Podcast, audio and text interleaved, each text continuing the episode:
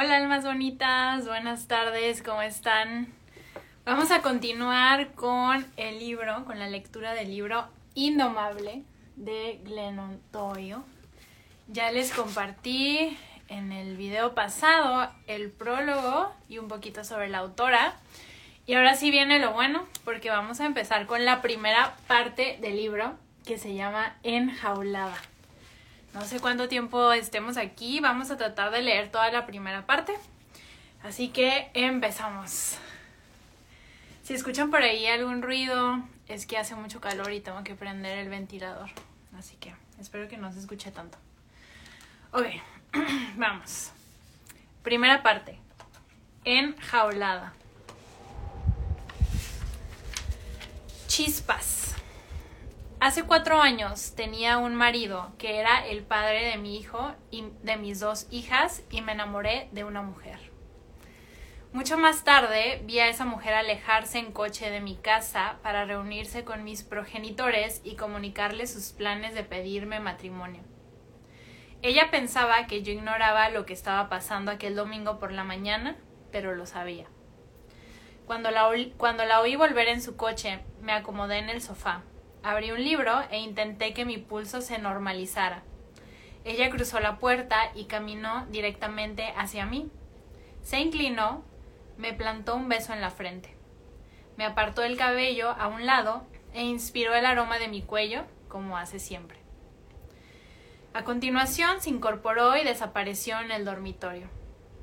Yo me encaminé a la cocina para servirle un café y cuando me di media vuelta estaba ahí delante de mí, con una rodilla en el suelo, sosteniendo un anillo. Me miraba con ojos seguros y suplicantes, grandes y perfectamente fijos, azules como el cielo, insondables. No podía esperar, dijo. Sencillamente no podía esperar ni un minuto más. Más tarde, en la cama, apoyé la cabeza en su pecho mientras charlábamos de cómo había discurrido su mañana. Les había dicho a mi padre y a mi madre, quiero a su hija y a su familia como nunca he querido a nadie. Les prometo que las amaré y las protegeré por siempre. El labio de mi madre tembló con miedo y valor cuando respondió Abby, no había visto a mi hija tan llena de vida desde que tenía diez años. Se dijo mucho más aquella mañana, pero esa primera respuesta a mi madre captó mi atención como la frase de una novela que pide ser subrayada. No había visto a mi hija tan llena de vida desde que tenía diez años. Mi madre vio apagarse la chispa de mis ojos durante mi décimo año en la Tierra. Ahora, treinta años más tarde, estaba presenciando la reaparición de esa chispa. De unos pocos meses a esa parte mi talante había cambiado por completo. A sus ojos yo tenía un aspecto majestuoso y daba un poco de miedo. Después de aquel día empecé a preguntarme ¿A dónde fue a parar mi chispa a los diez años? ¿Cómo me perdí a mí misma? He investigado al respecto y descubierto lo siguiente. A los diez años aprendemos a ser chicas buenas y chicos de verdad.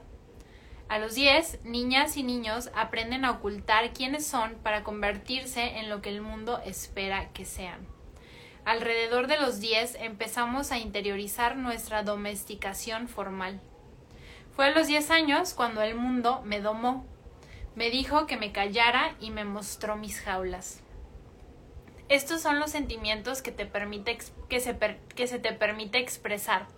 Así debería comportarse una mujer esta, este es el cuerpo al que debes aspirar. Estas son las cosas que creerás. Estas son las personas a las que puedes amar. Estas son las personas a las que deberías temer. Este es el tipo de vida al que se espera que aspires. Haz lo necesario para encajar. Te sentirás incómoda al principio, pero no te preocupes, acabarás por olvidar que estás enjaulada. Pronto esto se te antojará la vida sin más. Yo quería ser una buena chica, así que traté de controlarme. Escogí una personalidad, un cuerpo, una fe y una sexualidad tan diminutos que tuve que contener el aliento para caber dentro. Y de inmediato me puse muy enferma. Cuando me convertí en una buena chica, también desarrollé bulimia. Nadie puede contener el aliento todo el tiempo. La bulimia era mi manera de espiar. Era mi modo de negarme a complacer, de permitirme el hambre y de expresar mi furia. Durante mis atracones diarios era como un animal. Luego me dejaba caer sobre el inodoro y me purgaba, porque una buena chica debe ser muy menuda para caber en sus jaulas. No debe dejar pruebas tangibles de su hambre. Las buenas chicas no están hambrientas ni furiosas, no son salvajes. Todas las cosas que hacen humana a una mujer constituyen los secretos inconfesables de las buenas chicas. En aquella época sospechaba que la bulimia significaba que estaba loca. Cuando iba al instituto pasé una temporada trabajando en una institución mental y mis sospechas se confirmaron. Ahora interpreto de otro modo lo que me pasó. Solo era una chica enjaulada que había nacido para firmamentos inmensos. No estaba loca, era un maldito guepardo.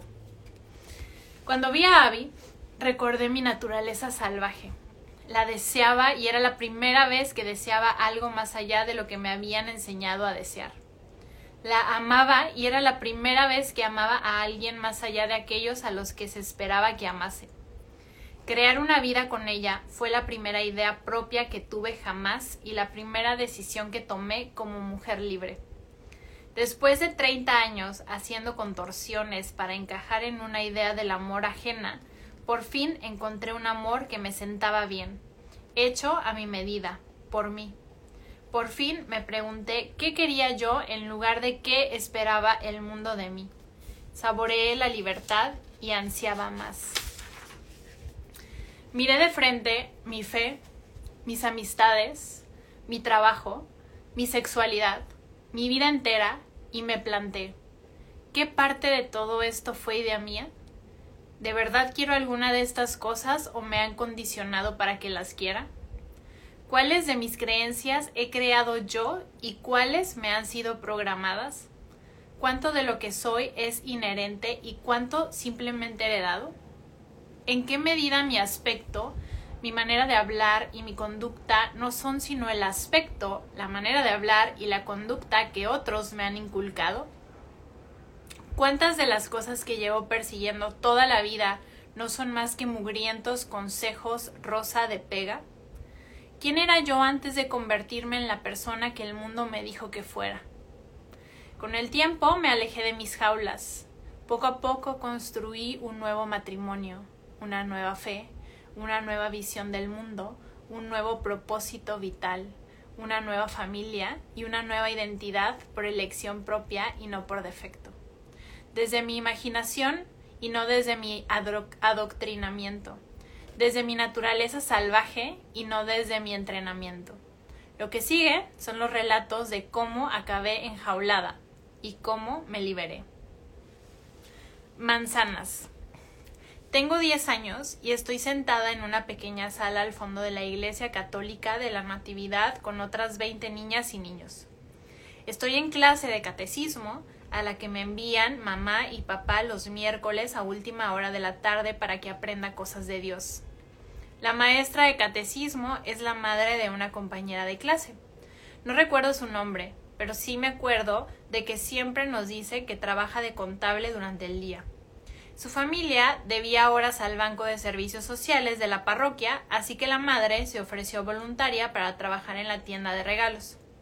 En vez de eso, la iglesia le asignó la clase de catecismo de quinto, aula 423. Así que ahora, los miércoles de seis y media a siete y media, enseña a los niños y a las niñas sobre cosas de Dios. No, nos pide que nos sentemos en la moqueta delante de su silla porque nos va a explicar cómo Dios creó a las personas. Yo corro a ocupar un sitio en primera fila.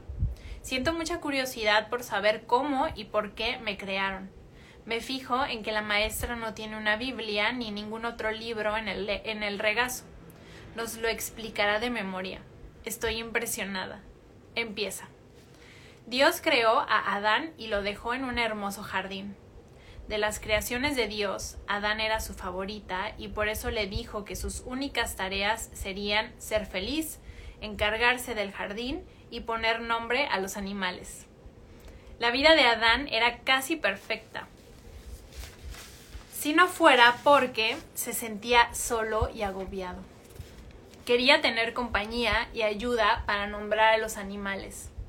De ahí que le pidiera a Dios un compañero y ayudante. Una noche Dios ayudó a Adán a dar a luz a Eva. Dentro del cuerpo de Adán nació una mujer. Por eso, en inglés, mujer se dice woman, porque womb significa útero y man significa hombre. Las mujeres proceden del útero de los hombres. Estoy tan sorprendida que olvido levantar la mano. Un momento. Adán dio a luz a Eva, pero las personas no salen del cuerpo de las mujeres. ¿No sería más lógico que llamaran mujeres a los chicos? ¿No deberíamos llamar mujeres a todas las personas? La maestra dice, levanta la mano Glennon. Obedezco. Me indica por gestos que vuelva a bajarla. El chico que se sienta a mi lado me mira y pone los ojos en blanco. La maestra continúa. Adán y Eva eran felices y durante un tiempo todo fue perfecto. Pero Dios les advirtió que no comieran de cierto árbol, el árbol del conocimiento. Y si bien era lo único que Eva no estaba autorizada a desear, ella quería probar una manzana de ese árbol a pesar de todo. Así que un día sintió hambre, arrancó una manzana y le dio un bocado.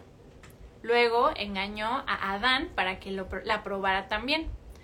En cuanto Adán mordió la manzana, Eva y él sintieron vergüenza por primera vez e intentaron esconderse de Dios.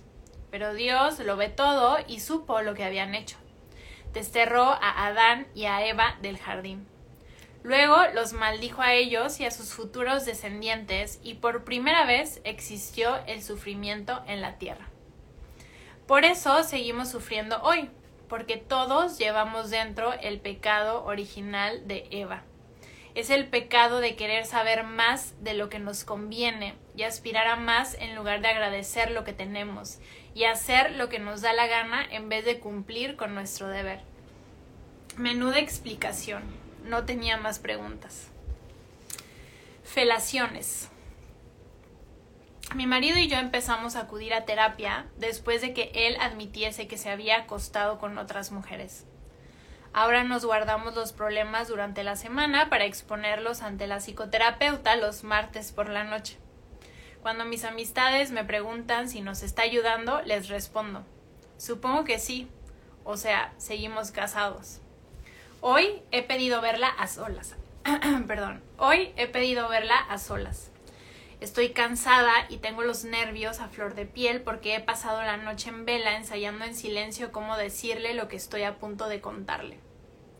Estoy sentada en una butaca con las manos unidas sobre el regazo, callada.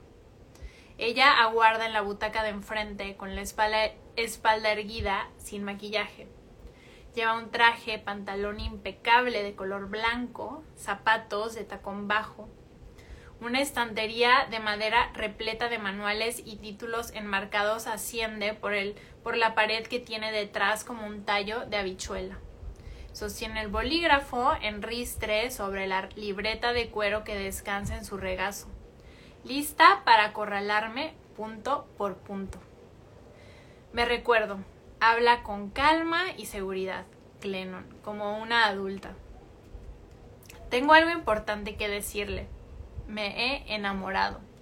Estoy perdidamente enamorada. Se llama Abby. Mi terapeuta se queda boquiabierta, lo justo para que repare en el gesto. No dice nada después de, durante un instante eterno. A continuación respira muy hondo y dice, Vale. Hace una pausa y luego continúa.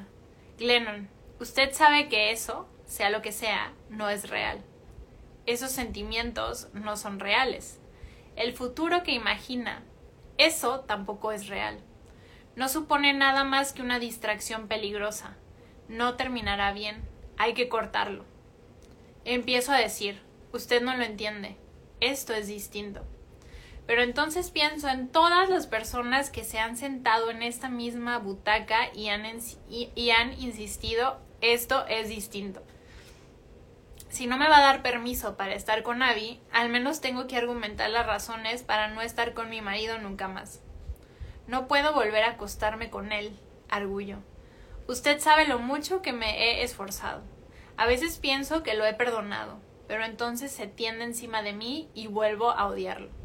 Han pasado años y no quiero ser pesada, así que cierro los ojos e intento alejarme flotando hasta que haya terminado. Sin embargo, en el momento menos pensado regreso a mi cuerpo y siento una rabia ardiente que me consume. Es como si intentara estar muerta por dentro, pero siempre quedará algo de vida en mí y esa vida torna el acto sexual insoportable.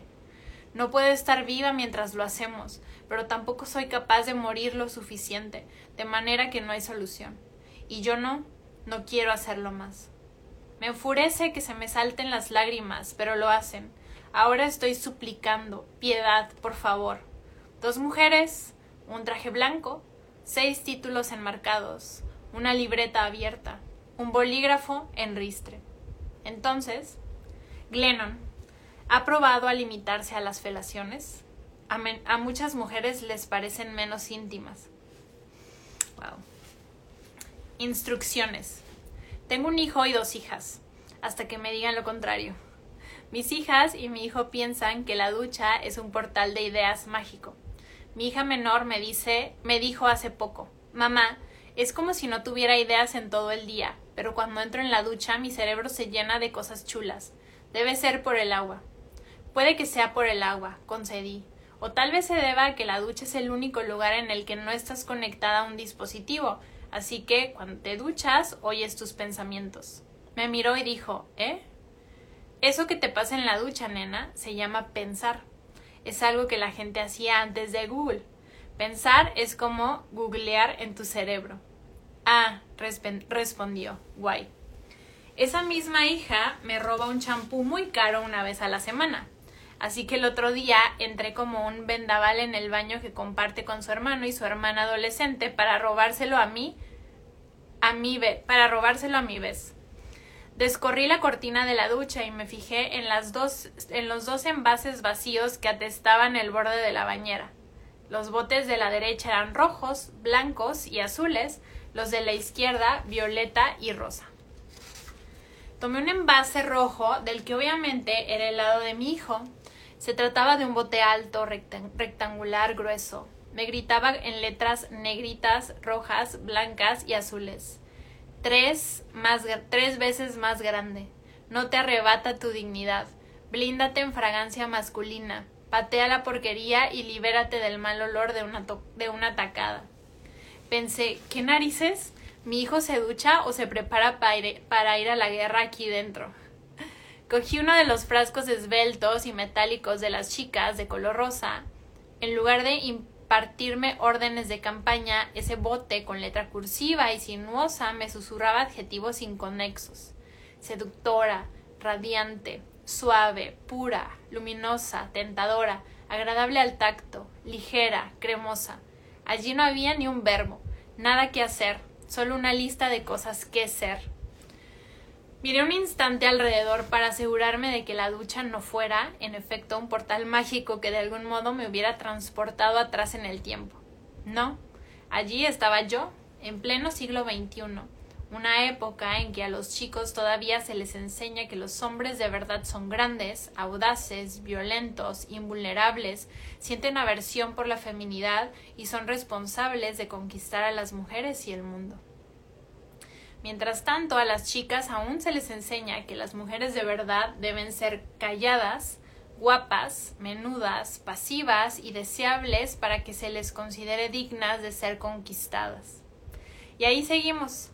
A nuestros hijos e hijas todavía se les hace sentirse avergonzados por su humanidad al completo antes incluso de que se vistan por la mañana.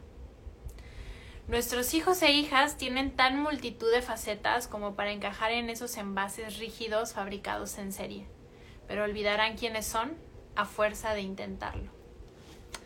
Osos polares. Hace varios años, la maestra de mi hija Tish llamó a casa para informarnos de que se había producido un incidente en el colegio.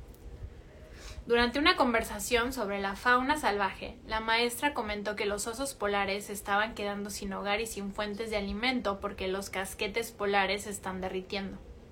Mostró a la clase la foto de un oso polar agonizante como ejemplo de los numerosos efectos del calentamiento global. Al resto de preescolares la información les entristeció, pero no tanto como para impedirles, ya sabes, cumplir con su deber de salir al recreo. No fue el caso de Tish. La maestra me informó de que cuando la clase terminó y el resto del alumnado se levantó de la maqueta para ir al patio, Tish se quedó sentada, sola, boquiabierta, paralizada por la perplejidad, mientras su carita horrorizada preguntaba ¿Qué? ¿Acabas de decir que los osos polares están muriendo? ¿Por qué la Tierra se derrite? ¿La misma Tierra en la que vivimos? ¿Acabas de soltarnos ese pedacito de horror en clase? Tish acabó de, por salir al patio, pero no fue capaz de participar en los juegos aquel día. Por más que otros niños y niñas intentaron que se levantara del banco y jugara a los cuatro cuadros, a los cuatro cuadrados, ella se quedó junto a la maestra mientras le preguntaba con unos ojos como platos. ¿Las personas mayores saben eso? ¿Qué van a hacer? ¿Hay más animales en peligro? ¿Dónde está la mamá del oso que tiene hambre? A lo largo del mes siguiente, la vida de nuestra familia giró en torno a osos polares. Compramos pósteres de osos polares y empapelamos las paredes de la habitación de Tish con ellos. Para que no se nos olvide, mamá, tenemos que acordarnos. Apadrinamos a cuatro osos polares por internet. Hablábamos de esos polares durante la cena, durante el desayuno, en los trayectos en coche y en las fiestas. Durante nuestras conversaciones sobre osos polares eran tan frecuentes que de hecho, pasadas unas pocas semanas, empecé a odiarlos con cada fibra de mi ser. Comencé a maldecir el día en que los osos polares nacieron. Probé cuanto estaba en mi mano para sacar a Tish del abismo de osos polares en el que había caído. Lo intenté por las buenas y por las malas y al final me limité a mentirle. Le pedí a una amiga que me enviara un correo electrónico oficial haciéndose pasar por la presidenta del Ártico y anunciando que los problemas de los casquetes polares se habían solucionado una vez y para siempre y que todos los osos polares estaban súper bien. Abrí el correo ficticio y fui a la habitación de Tish. Oh, Dios mío, nena, ven aquí. Mira lo que acabo de recibir. Buenas noticias. Tish recibió el correo en silencio y, despacio, se volvió hacia mí para lanzarme una cáustica mirada de desdén. Sabía que el correo era falso porque era sensible, no idiota. La saga del oso polar continuó en todo su esplendor. Una noche, después de arropar a Tish en la cama, salí de, de, puntillas de su habitación con la alegría de una madre a punto de alcanzar la tierra prometida. Todo el mundo duerme y yo tengo mi sofá, mis hidratos de carbono y Netflix y nadie tiene permiso para tocarme ni hablarme hasta la salida del sol. Aleluya. Estaba cerrando la puerta al salir cuando Tish susurró. Espera, mamá. Maldita sea mi estampa. ¿Qué pasa, cariño? Son los osos polares. Oh, diablos, no. Me acerqué a su cama y la miré fijamente con una expresión algo maníaca. Tish me miró a los ojos y me dijo Mamá, es que no puedo dejar de pensar. Ahora les ha tocado a los osos polares, pero a nadie le importa, así que las personas seremos las siguientes. Se dio media vuelta, se durmió y me dejó sola en esa habitación a oscuras, paralizada por la perplejidad a mi vez. Me quedé allí de pie con los ojos abiertos de par en par, abrazándome el cuerpo. Ay, Dios mío, los osos polares. Tenemos que salvar a los puñeteros osos polares. Las personas seremos los siguientes. ¿En qué estamos pensando? A continuación miré a mi pequeña y pensé, ah, que te mueras de pena por los osos polares no significa que estés mal de la cabeza. El resto del mundo está mal de la cabeza por no compartir tu sentimiento. Tish no pudo salir al patio porque estaba prestando atención a lo que dijo la maestra. En cuanto conoció la situación de los osos, se permitió sentirse horrorizada, saber que estaba mal e imaginar el inevitable desenlace. Tish es sensible y ese es su superpoder. Lo contrario de la sensibilidad no es el valor.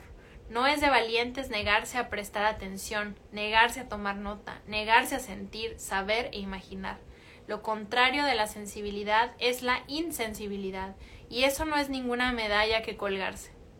Tish percibe, aunque el mundo intente pasar a toda prisa por su lado, ella interioriza despacio.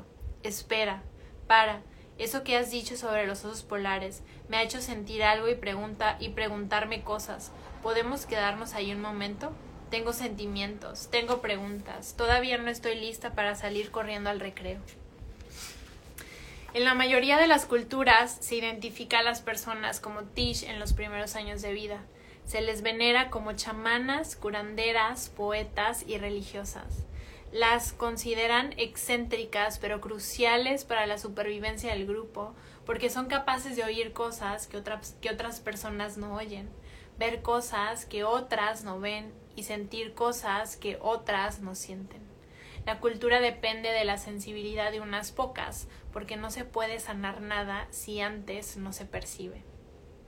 Sin embargo, nuestra sociedad está tan obsesionada con la expansión, el poder y la eficacia a toda costa que las personas como Tish, como yo, resultan molestas. Frenamos el mundo, Estamos en la proa del Titanic gritando un iceberg, un iceberg, mientras el resto, en las cubiertas inferiores, responde a gritos. Queremos seguir bailando. Es más fácil tildarnos de trastornadas y, desdeñarnos que aceptar que nuestra reacción es la adecuada a un mundo trastornado. Mi hijita no está trastornada. Es una profeta. Quiero ser tan sabia como para preguntarle qué siente y escuchar lo que sabe. Marcas de cotejo.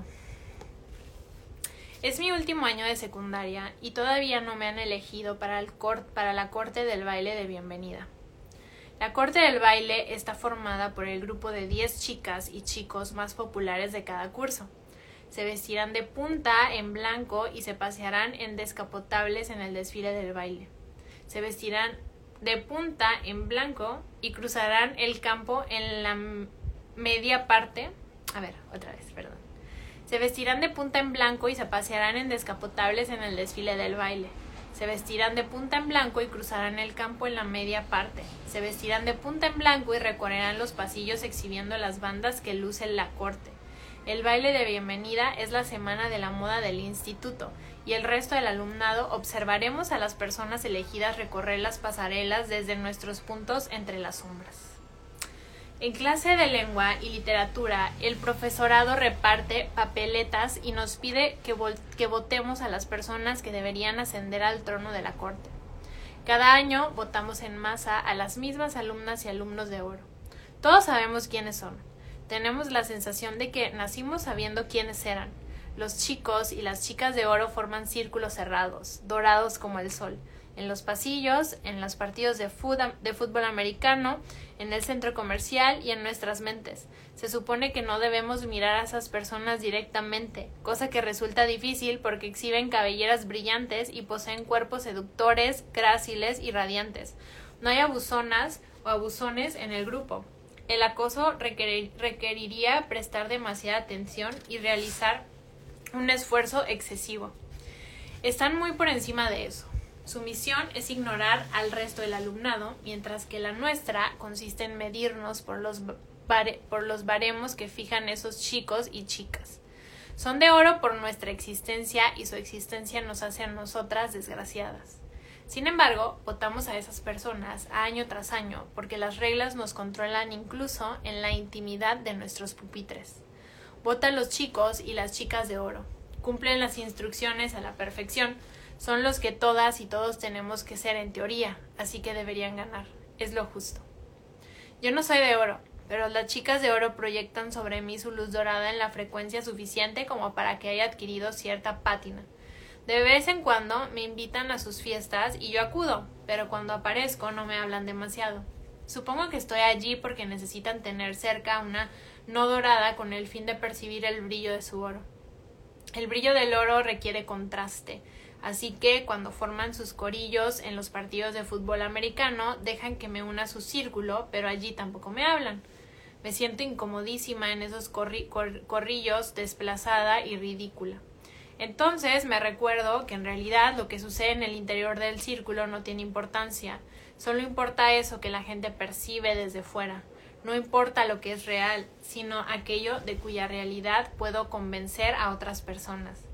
No importa cómo me siento por dentro, sino cómo aparento sentirme por fuera, porque mis sentimientos aparentes determinarán los sentimientos que inspire al mundo exterior. Lo que importa son los sentimientos que inspiro a las otras personas, así que me comporto como si me sintiera de oro. A mediados de septiembre, el run run de los preparativos del baile ha alcanzado su máximo apego. Acabamos de entregar las papeletas y durante la sexta hora anunciarán quién ha ganado. Estoy en el, en el aula de gobierno estudiantil y nos han encomendado la tarea de contar los votos. Mi amiga Lisa extrae las papeletas de una caja, de una en una, y lee los nombres en voz alta mientras yo anoto los votos.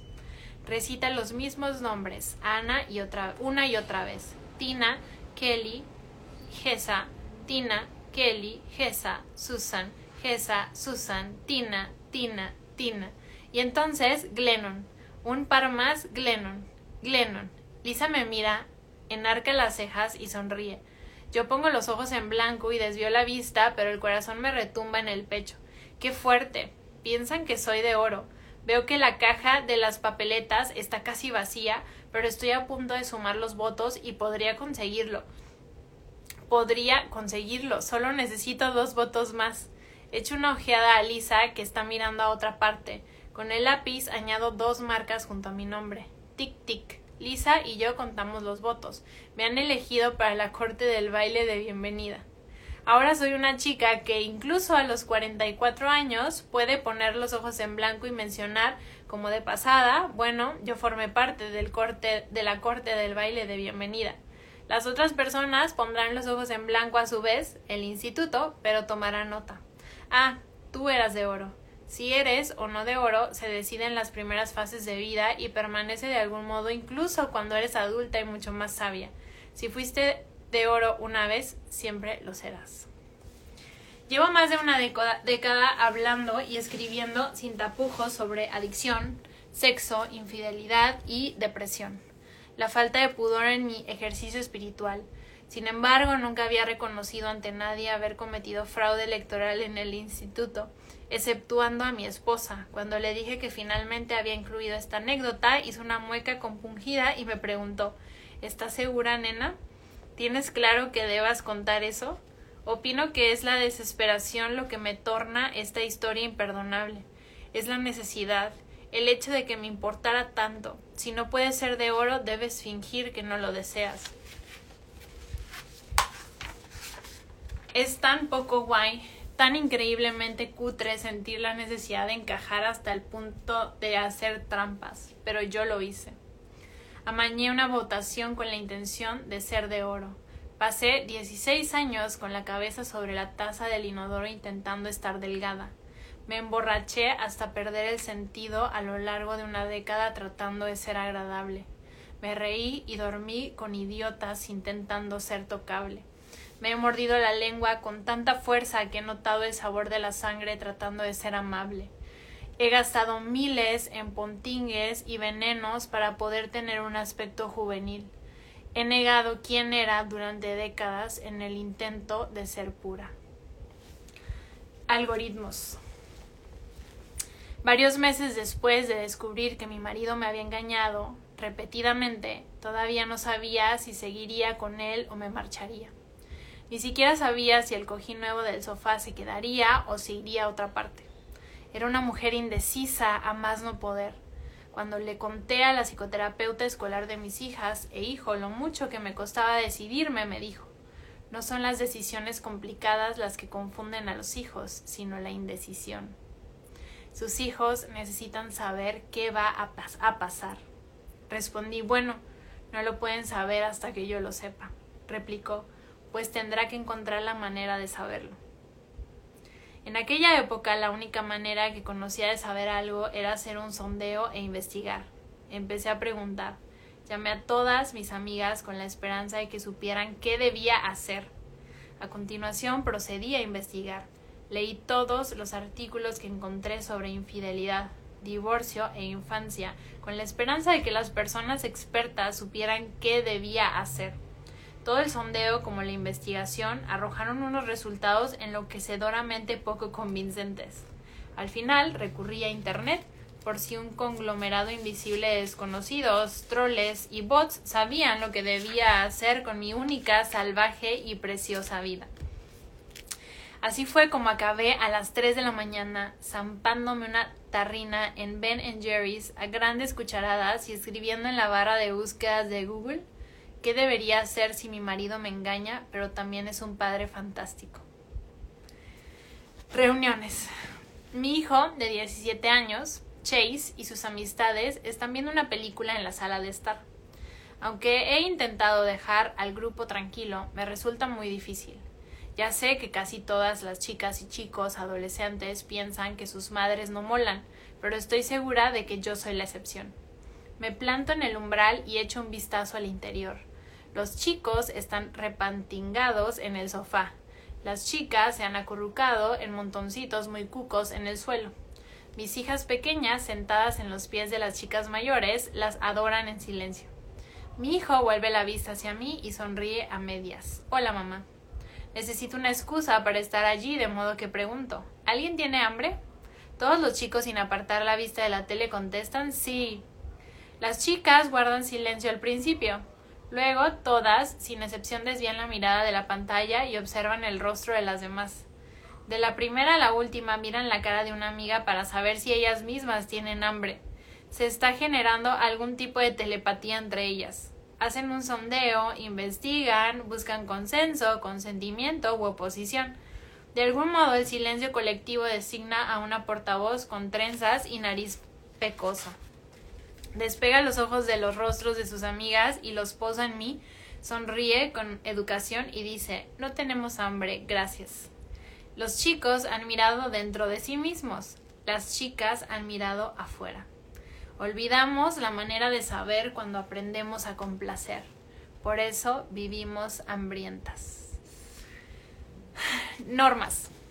Hace poco mi amiga Ashley asistió a su primera clase de yoga en la modalidad que se practica en una sala caldeada Entró en la sala, desenrolló la esterilla, se sentó y se quedó esperando a que pasara algo. Hacía un calor horrible allá adentro, me contó. Cuando la instructora joven y segura de sí misma entró en la sala, por fin, Ashley ya estaba sudando la gota gorda. La instructora anunció Empezaremos enseguida. Vais a pasar mucho calor, pero no, no podéis salir de la habitación. Sintáis lo que sintáis, resistid no os marchéis. En eso consiste el trabajo. La clase empezó y a los pocos minutos Ashley empezó a tener sensación de claustrofobia. Estaba mareada y sentía náuseas. Cada vez le costaba más respirar. En dos ocasiones vio puntitos luminosos, luego perdió la visión un momento, miró la puerta, desesperada por correr hacia ella, pasó 90 minutos aterrada al borde de la hiperventilación, conteniendo las lágrimas, pero no abandonó la sala. En cuanto la instructora dio la clase por terminada y abrió la puerta, Ashley se puso de pie y corrió hacia el pasillo. Se tapó la boca con la mano hasta que encontró el cuarto de baño. Dejó la puerta abierta y vomitó por la pila, las paredes, el suelo. Cuando estaba a cuatro patas, secando su propio vómito con toallas de papel, pensó ¿A mí qué me pasa? ¿Por qué me he quedado sufriendo? La puerta ni siquiera estaba bloqueada. Dragones. Cuando era niña, mi madrina me regaló un pisapapeles para mi cumpleaños. Era una bola de nieve pequeña y rodeada y redonda, como una esfera de cristal del tamaño de la, de la palma de una mano. En el centro se erguía un dragón con relucientes escamas brillantes, ojos verdes y alas como llamas. Al principio, cuando lo llevé a casa, lo puse en la mesilla de noche junto a mi cama, pero me pasaba las noches despierta, con los ojos abiertos de par en par, asustada de que hubiera un dragón tan cerca de mí en la oscuridad. De manera que una noche me levanté de la cama y trasladé el pisapapeles al estante más alto de mi habitación. De vez en cuando, únicamente a la luz del día, arrimaba la silla del escritorio, me encaramaba y cogía la bola de nieve del estante. La agitaba, la dejaba en reposo y contemplaba el torbellino de copos. Cuando empezaban a posarse, el, el dragón llameante aparecía en el centro de la esfera y yo notaba un escalofrío de emoción. El dragón era mágico y aterrador, siempre allí, inmóvil, esperando sin más. Mi amiga Megan lleva cinco años sobria tras una década abusando del alcohol y las drogas. Últimamente intenta averiguar qué le pasó, cómo la adicción se adueñó de la vida de una mujer tan fuerte. El día de su boda, Megan se sentó al fondo de la capilla sabiendo que no quería casarse con el hombre que la esperaba al final del pasillo. Se lo decían las entrañas. Se casó con él de todos modos porque tenía 35 años y casarse era lo que tocaba. Se casó con él de todos modos porque habría decepcionado a mucha gente si hubiera cancelado la boda. Ella solo era una, así que optó por decepcionarse a sí misma. Dijo, sí, quiero, cuando sus entrañas le decían, no quiero. Y luego pasó la década entera tratando de ignorar lo que sabía, que se había traicionado a sí misma y que en realidad su vida no comenzaría hasta que dejara de traicionarse. El único modo de no saber era emborracharse y seguir ebria, así que empezó a beber en grandes cantidades durante la luna de miel. Cuanto más bebía, estaba más lejos. Cuanto más bebida estaba, más lejos se sentía del dragón que llevaba dentro. Al cabo de un tiempo, la bebida y las drogas pasaron a ser su problema, cosa que le venía muy bien porque así ya no tenía que lidiar con su verdadero conflicto. Somos como una bola de nieve, dedicamos nuestro tiempo, energía, palabras y dinero a crear un torbellino con la intención de no saber, de asegurarnos de que la nieve no se pose y así no tener que afrontar la verdad llameante que llevamos dentro, sólida e inamovible. La relación ha terminado, el vino me está afectando, las pastillas ya no son para el dolor de espalda, él nunca volverá, ese libro no se escribirá solo, Mudarse es la única solución. Dejar ese trabajo me salvará la vida. Es maltrato. No lloraste su pérdida. Han pasado seis meses desde que hicimos el amor. Pasarse toda la vida odiándola no es vivir. Nos agitamos a nosotras mismas sin cesar porque hay dragones en nuestro centro. Una noche, cuando mis hijas y mi hijo eran bebés, estaba leyendo un libro de poesía en la bañera llegué a un poema titulado Una vida secreta, que hablaba de los secretos más profundos que todas las personas llevamos dentro. Pensé, bueno, yo no tengo ninguno desde que estoy sobria, ya no guardo secretos, pero entonces leí. Es aquello que más preservarías si el gobierno te dijera que puedes quedarte una sola cosa, todo lo demás es nuestro. Es aquello que irradia y te puede hacer daño si te acercas demasiado. Dejé de leer y pensé, ay, espera, hay una cosa, una cosa que no le he dicho ni a mi hermana. Mi secreto que irradia es que las mujeres me parecen infinitamente más sugestivas y atractivas que los hombres. Mi secreto es la sospecha de que nací para hacer el amor con una mujer, acurrucarme con una mujer, confiar en una mujer y vivir y morir con una mujer. Y entonces pensé, qué raro, no puede ser real. Tienes marido y tres criaturas, tu vida te basta y te sobra. Mientras salía de la bañera y me secaba el pelo, me dije, en otra vida tal vez. Interesante, ¿verdad? Como si tuviera más de una. Brazos. Me siento en un frío asiento de plástico cerca de la puerta de embarque. Detengo la vista en mi maleta. Doy un sorbo al café de, de aeropuerto. Está flojo y amargo Miro el avión a través del ventanal de la zona de embarque.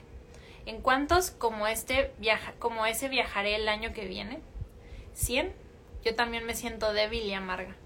Sin embargo, el avión me llevará al aeropuerto de Chicago, donde buscaré a un chofer que estará sujetando un cartel con mi apellido, que es el de mi marido, Levantaré la mano y veré asomar el semblante del chofer, la sorpresa de que yo sea una mujer bajita con pantalón de chandal en lugar de un hombre alto y trajeado. El chofer me dejará en el, Hotel Palmer, donde se celebra un congreso del mundo del libro de ámbito nacional. Allí subiré al escenario de una gran sala para hablar ante unos pocos centenares de libreras y libreros sobre el libro testimonial que estoy a punto de publicar. Guerra, Guerrera del Amor. Se prevé que Guerrera del Amor, el relato de la dramática destrucción y concienzuda reconstrucción de mi familia, sea uno de los libros más importantes del año. Lo voy a estar promocionando en presentaciones y en los medios de comunicación durante, bueno, por siempre. Estoy intentando averiguar qué siento al respecto. Miedo, emoción, vergüenza, no logro definir nada concreto. Miro fijamente el avión y me pregunto cómo explicar la experiencia más íntima y complicada de mi vida a un mar de gente que no conozco en los siete minutos que me han concedido. He escrito un libro y ahora debo convertirme en agente comercial de esa misma obra. ¿Qué sentido tiene ser escritora si tengo que promocionar, pronunciar palabras sobre palabras que ya he escrito? ¿Acaso las pintoras tienen que dibujar sobre sus obras? Ya he estado otras veces en la cola de esta puerta de embarque. Tres años atrás publiqué mi primer libro y viajé por el país contando la historia de cómo protagonicé un final feliz, del cambiar las adicciones a la bebida y a la comida que arrastraba desde siempre por un hijo, un marido y la escritura.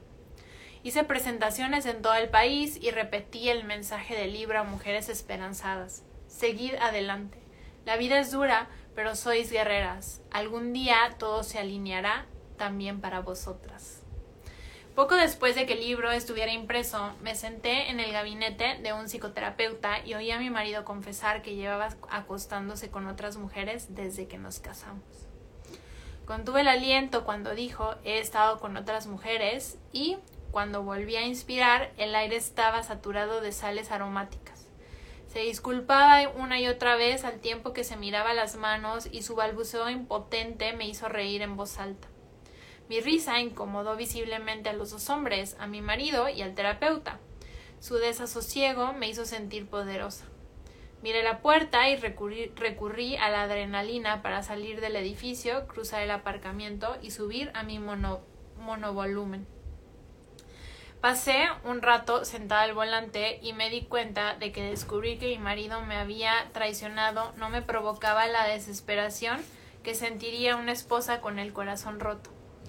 Sentía la rabia de una escritora con la trama destrozada. No hay furia que iguale a la de una autora de obras testimoniales cuyo marido le acaba de jorobar la historia. Estaba furiosa con él y enfadada conmigo misma. Había bajado la guardia y confiado en que el resto de los personajes de mi relato se comportarían como debían, y mi trama se desplegaría tal como yo lo había planificado. Había colocado mi futuro y a mi descendencia en una situación vulnerable al ceder el control creativo a otro personaje.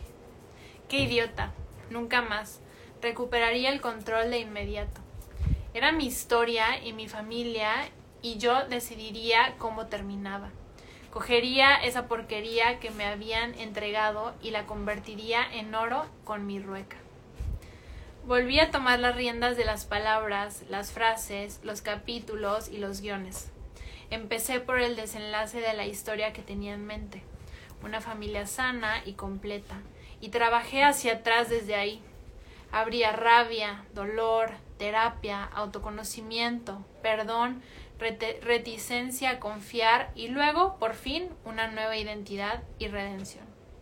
No sé si viví los años siguientes y luego narré por escrito lo sucedido o si escribí los años siguientes y después me encargué de que todo eso sucediera.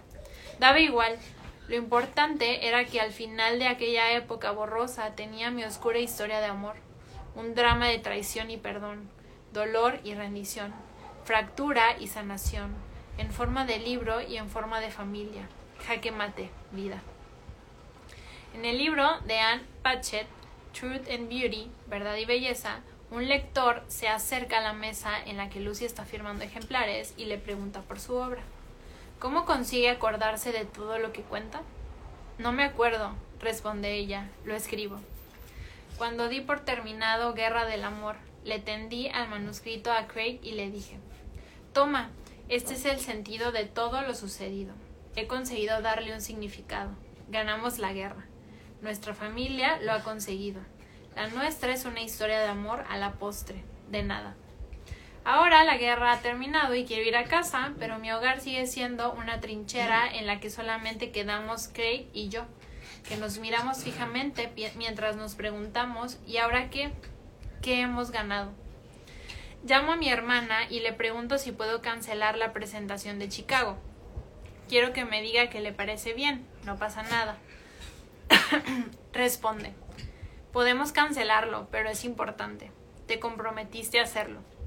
Así que hago lo que acostumbro. Imagino que visto desde fuera parece que me yergo, que me crispo. Por dentro tengo la sensación de convertir mi ser líquido en sólido, de agua a hielo. Glennon ya no vive aquí. Yo me ocupo de esto. Embarco en el avión para, para contar una historia que no estoy segura de creer. Saldrá bien. Me limitaré a explicarlo como si fuera un cuento en lugar de una vida. Como si hubiera dejado atrás el final en lugar de estar atascada en el nudo. Diré la verdad, pero una verdad parcial. Asumiré mi parte de culpa. Lo presentaré bajo la luz más comprensiva que pueda. Atribuiré mi bulimia a mi frigidez y mi frigidez a su infidelidad. Diré que el engaño que llevó a la introspección me llevó a la introspección que la introspección me empujó al perdón y el perdón desembocó en, en redención. Lo contaré de manera que la gente concluya, por supuesto, el final estaba escrito desde el principio, está claro, todo tenía que pasar de este modo exacto. Decidiré que suceda así también. El arco moral de nuestra vida tiende hacia el sentido, en particular si lo forzamos en esa dirección con toda nuestra maldita voluntad. Llego a Chicago y me reúno con la jefa de prensa de mi editorial en el hotel Palmer House, donde se celebra el Congreso. Este fin de semana es el Super Bowl, es la Super Bowl literaria y no cabe en sí de la emoción.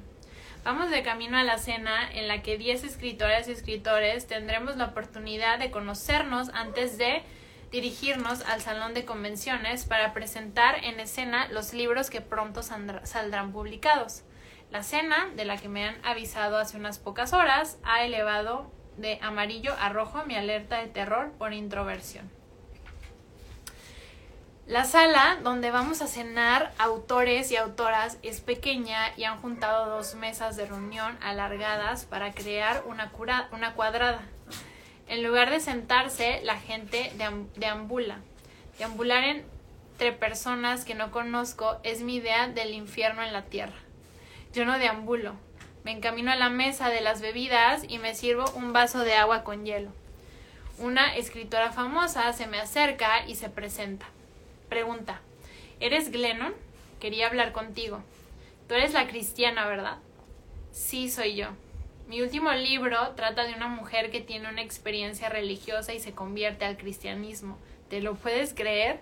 Se hace cristiana. Para ella es tan real no sé cómo reaccionará la gente al leerlo.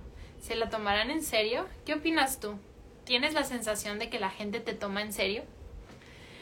Le digo lo más serio que se me ocurre y doy una excusa para marcharme. Miro la mesa, los asientos no están asignados, maldita sea. George Saunders se sienta con discreción a un extremo. Parece agradable y afable y me gustaría sentarme a su lado, pero es hombre y no sé de qué hablar con los hombres. Al otro extremo hay una joven que emana una energía tranquila. Ocupa un asiento junto a ella. Es una veinteañera que va a publicar su primer libro infantil. Le hago una pregunta tras otra, pensando al mismo tiempo que sería maravilloso que los organizadores dejaran simplemente nuestros libros sobre la mesa para que pudiéramos conocernos leyendo en silencio. Juntamos mantequilla en nuestros panecillos, nos sirven las ensaladas. Cuando alargo la mano hacia el aliño, la mujer del libro infantil vuelve la vista hacia la puerta, yo, yo también miro. De súbito veo una mujer plantada donde antes solo había espacio vacío. Ocupa todo el umbral, toda la habitación, el universo entero. Lleva el pelo corto, de color platino en la parte superior y rapado por los lados. Viste un abrigo tipo gabardina con un pañuelo rojo y exhibe una sonrisa cálida de medio lado un aplomo de acero. Se queda allí parado un momento mientras recorre la habitación con la vista. Yo la miro con atención y hago repaso de mi vida entera. Todo mi ser dice, es ella. Al momento pierdo el control de mi cuerpo. Me levanto y abro los brazos de par en par. Ella me mira, inclina la cabeza a un lado, enarca las cejas, me sonríe. Mierda, mierda, mierda. ¿Qué hago de pie? ¿Por qué tengo los brazos abiertos? Ay, Dios mío, ¿qué estoy haciendo? Vuelvo a sentarme. Ella camina alrededor de la mesa y le estrecha la mano a todo el mundo. Cuando llega a mi altura, me levanto de nuevo, me giro, la miro a la cara. Soy Abby, dice. Le pregunto si la puedo abrazar porque ¿y si es mi única oportunidad? Ella sonríe y abre los brazos. Entonces el aroma que algún día me hará sentir en casa, piel con olor a polvos y suavizante de ropa mezclados con la lana de su abrigo y su colonia, y algo que olía a aire, a campo, a cielo azul, a niño, mujer y hombre y el mundo entero. El único asiento libre está en la otra punta de la mesa, así que se aleja de mí y se sienta. Más adelante me diría que no comió ni habló porque dedicó todas sus energías a no mirarme con atención. Yo también. La cena termina y la gente vuelve a, deambular. Ay, Dios mío, más paseos y ahora con una revolución en la sala. Me disculpo para ir al baño y me libro de deambular durante dos minutos. Cuando salgo ella está en el pasillo mirando la puerta del baño esperando. Me pide por señas que me acerque. Miro a mi espalda para asegurarme de que me habla a mí. Se ríe, se ríe. Entonces llega el momento de ir al salón de convenciones. De algún modo nos separamos del grupo. Hay gente en metro por delante y por detrás, pero ahí estamos, caminando solas, juntas. Deseo con todas mis fuerzas ser interesante, pero ella es increíblemente guay y yo no sé serlo. No he sido guay ni un solo día de mi vida. Tengo calor, estoy ardiendo y mi camisa ya está empapada de sudor. Empieza hablando de ella. Gracias a Dios. Me habla del libro que está a punto de publicar. Dice, pero las cosas se me han complicado ahora mismo. Seguro que has oído algo. ¿Oír qué? No he, no he oído nada. ¿Qué tendría que haber oído y dónde? Responde. ¿En las noticias quizá? ¿En ESPN, el canal deportivo? Mm, no, no he oído las noticias de ESPN, respondo. Se explica despacio al principio, pero luego de un tirón. Soy jugadora de fútbol. Era jugadora de fútbol. Acabo de retirarme y ahora no estoy segura de lo que soy. El mes pasado me detuvieron por conducir bajo los efectos del alcohol. Apareció en todos los medios. Vi desfilar la foto de mi detención por la barra de últimas noticias durante días. No me puedo creer lo que hiciera. No me puedo creer que lo hiciera. Llevo dos años muy perdida y deprimida y la fastidié. Tanto hablar de honor y de echado a perder mi le y he echado a perder mi legado. Le he fallado a todo el mundo. He perjudicado el resto del equipo, quizá y ahora quieren que escriba el libro en el tono de una heroína del deporte que se da autobombo. Pero yo no dejo de pensar, ¿y si me, y si me limito a ser sincera? ¿Y si escribo la verdad sobre mi vida? Lo lamento por ella, pero estoy emocionada por mí. En los cuatro minutos que llevamos juntas me ha preguntado por los tres temas que mejor conozco. Bebida, escritura y vergüenza. Esta es la mía. Hacedme sitio. Qué fuerte. Le poso la mano en el brazo, descargas eléctricas. Le, la retiro y me recupero lo suficiente para decir, mira, yo tengo una lista de antecedentes más larga que tu brazo. Yo lo contaría todo, sería sincera. No sé gran cosa del mundillo del deporte, pero sí sé que ahí afuera, en el mundo real, nos gustan las personas reales. Deja de andar y yo hago lo propio. Se vuelve hacia mí y me mira directamente. Parece a punto de decir algo. Contengo el aliento. Entonces se da la vuelta y sigue andando. Yo empiezo a respirar y también a caminar. Entramos en el salón de eventos y seguimos a las demás escritoras y escritores por un mar de mesas redondas, manteles blancos, techos de 10 metros, lámparas de araña. Acabamos el pie del estrado, subimos las escaleras y descubrimos que nos han sentado juntas. Nos acercamos a nuestros sitios y cuando llegamos apoya la mano en el respaldo de mi silla. No sabe si retirármela. Lo hace. Gracias, digo. Nos sentamos y la escritura y la escritora que Abby tiene al otro lado le pregunta de dónde es. Vivimos en Portland, responde. La escritura comenta, oh, me encanta Portland. Abby dice, sí. Algo en su manera de decir sí me induce a escuchar con mucha, mucha atención. No sé cuánto tiempo me quedé allí, nos mudamos a esa ciudad porque pensamos que sería un buen sitio para formar una familia. Noto por su manera de decirlo que la primera persona del plural ha pasado a la historia. Quiero ahorrarle más, quiero ahorrarle más preguntas, así que digo, ah, las personas como nosotras no pueden vivir en Portland. Somos Portland por dentro, por fuera necesitamos luz del sol. Al momento me, me avergüenzo de lo que acabo de decir. ¿Somos Portland por dentro? ¿Qué demonios significan esas palabras siquiera? las personas como nosotras, ¿por qué habré dicho nosotras? ¿Nosotras? Qué horrible presuntuoso sugerir el concepto de nosotras, nosotras, nosotras, nosotras, nosotras. Me mira con unos ojos como platos y sonríe. Cambio de idea, no sé a qué me refería, pero me alegro de haberlo dicho. Concluyo que es voluntad divina que esa mujer me sonría así. Empieza el acto. Cuando me toca a mí acercarme al atril para hablar, Desestimo la mitad de la charla que había preparado y digo cosas sobre la vergüenza y la libertad que quiero que Abby oiga. Miro a los cientos de personas que tengo delante, pero solamente pienso en ella, que está detrás. Cuando termino, me siento y Abby me mira. Tiene los ojos enrojecidos. La cena termina y la gente empieza a acercarse a nuestra mesa. Delante de Abby se forma una cola de cincuenta personas. Ella se vuelve y me pide que le firme un ejemplar de mi libro. Luego se gira de nuevo hacia la multitud y empieza a sonreír, a afirmar, a intercambiar cuatro palabras. Se le ve cómoda, segura, encantadora. Está acostumbrada a esto. Una mujer de cabello rizado que ha entrado en la sala de la cena detrás de Abby se acerca a nuestra mesa. Noto que está esperando hablar para hablar conmigo. Le sonrío y le pido con, gesto que se con gestos que se aproxime. Se inclina para pegarse a mí lo más posible y susurra. Perdone, Nunca había hecho nada como esto. Es que conozco muy bien a Abby, como una hermana. No sé qué ha pasado aquí durante la última hora, pero nunca la he visto así. Verá, tengo la sensación de que la necesita en su vida. No sé por qué es muy raro. Discúlpeme. La mujer está aturullada y tiene lágrimas en los ojos. Me tiende su tarjeta de visita. Me doy cuenta de que mi respuesta será importante para ella. Le digo, de acuerdo, sí, sí, claro. Mi amiga Dina de la editorial me está esperando para que salgamos juntas. Miro a Abby, que todavía tiene a 40 fans esperando su firma.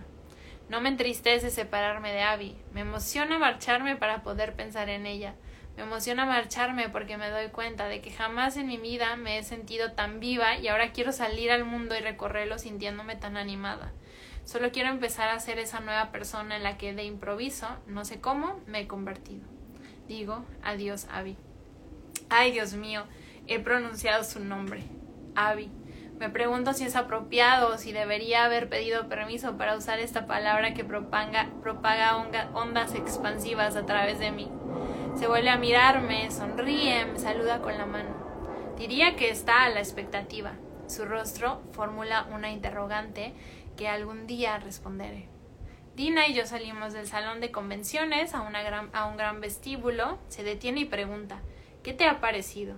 Le digo, ha sido increíble. Dina contesta, estoy de acuerdo, has estado brutal ahí arriba, distinta en cierto sentido. Ah, te refieres a la charla. Yo hablaba de la noche al completo. He notado algo rarísimo. He tenido la sensación de que Abby y yo compartíamos alguna clase de conexión. Dina me aferra el brazo y dice, no me puedo creer que acabes de decir eso. No me puedo creer nada de esto. Te lo juro por Dios. Yo también lo he notado. He sentido que pasaba, pasaba algo entre vosotras dos desde el fondo del salón. ¡Qué fuerte! La miro fijamente y asiento. Sí que ha sido fuerte. Lo es. Toda esta noche. La conexión entre nosotras ha sido como si. Dina me clava los ojos y termina la frase, como si hubiera sido pareja en otra vida. ¡Guau! Terminamos la primera parte con esta con esta introducción a, lo que ha sido la vida de esta autora, Lennon Doyle, y este cambio que decidió hacer, pues por fin escuchar su voz interna, ¿no? Por fin ser quien quiere ser sin todos los condicionamientos y prejuicios y debería ser externos. Pues muy bonito, muy bonito libro. Vamos a, a dejar el video por aquí y continuamos en el siguiente con la segunda parte. Chao.